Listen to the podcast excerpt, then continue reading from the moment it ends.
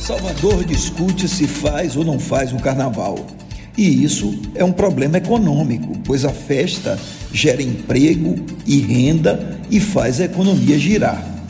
Mas, embora se reconheça que o setor de entretenimento e festas vem sendo fortemente prejudicado, é preciso dizer que fazer um carnaval nos moldes em que Salvador faz, com 2 milhões de pessoas na rua, sem que a pandemia tenha acabado, é loucura.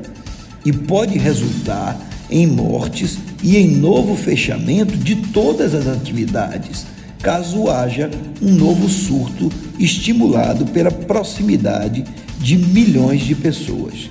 Mas, como sempre, há uma solução não radical que pode unir o interesse de todos. É que, mantida a atual tendência de queda de casos e mortes, é perfeitamente possível fazer um carnaval com eventos em várias partes da cidade e em vários formatos, no modelo, por exemplo, do Carnavalito, realizado pela Arena Fonte Nova e que é um sucesso. Atualmente já se pode fazer eventos com 3 mil pessoas. Então, será possível programar uma festa, um camarote, um baile, num parque fechado e assim comemorar o carnaval com menores riscos.